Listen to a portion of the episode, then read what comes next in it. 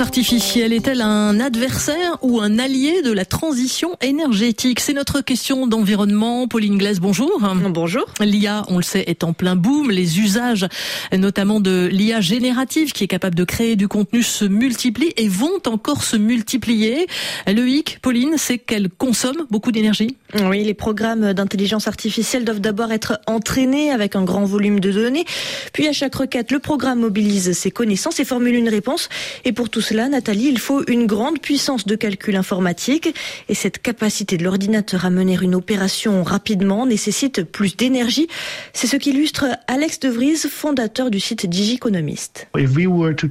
Si nous transformions une recherche Google standard en une requête basée sur l'intelligence artificielle comme ChatGPT, il faudrait dix fois plus d'énergie pour l'activité de recherche de Google. Google aurait besoin d'autant d'énergie que l'Irlande. Encore faut-il, Pauline, que cela soit possible. Oui, la disponibilité des puces les plus puissantes est encore limitée. Cela entrave le développement de l'IA. Néanmoins, selon les estimations de l'Agence internationale de l'énergie, en 2026, la demande du secteur devrait être multipliée par 10 par rapport à l'an dernier. Même Sam Altman, le patron d'OpenAI, la maison mère de ChatGPT, a reconnu, euh, Pauline, que les besoins en énergie n'étaient pas totalement évalués. Et selon lui, il faudra une avancée dans l'énergie pour développer l'IA Il évoque plusieurs pistes, du photovoltaïque à bas coût avec des batteries ou encore la fusion nucléaire. Mais rappelons-le, une, cette technologie n'en est qu'au stade de la recherche.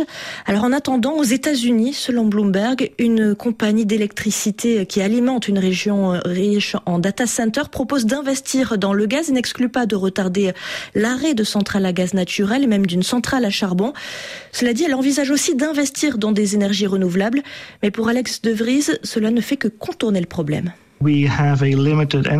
L'approvisionnement en énergie est limité et la part de renouvelables l'est encore plus.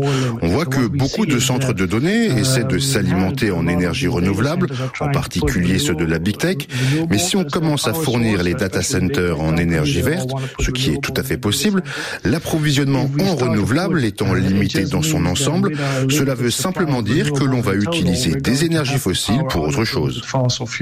On a compris, Pauline, que l'IA était donc très énergivore, elle pourrait aussi être utile à la transition énergétique Les réseaux électriques sont de plus en plus complexes et vont intégrer de plus en plus d'énergies renouvelables qui sont moins prévisibles. Les logiciels capables d'apprendre tout seuls pourraient donc aider à gérer plus efficacement ces systèmes. Et au total, l'AIE a déjà recensé une cinquantaine d'usages de l'intelligence artificielle dans les systèmes énergétiques. Restera à s'assurer que le surcroît d'énergie nécessaire ne viendra pas effacer les avantages procurés par les programmes d'intelligence artificielle. La question d'environnement du jour signée Pauline Glaise. Merci à vous.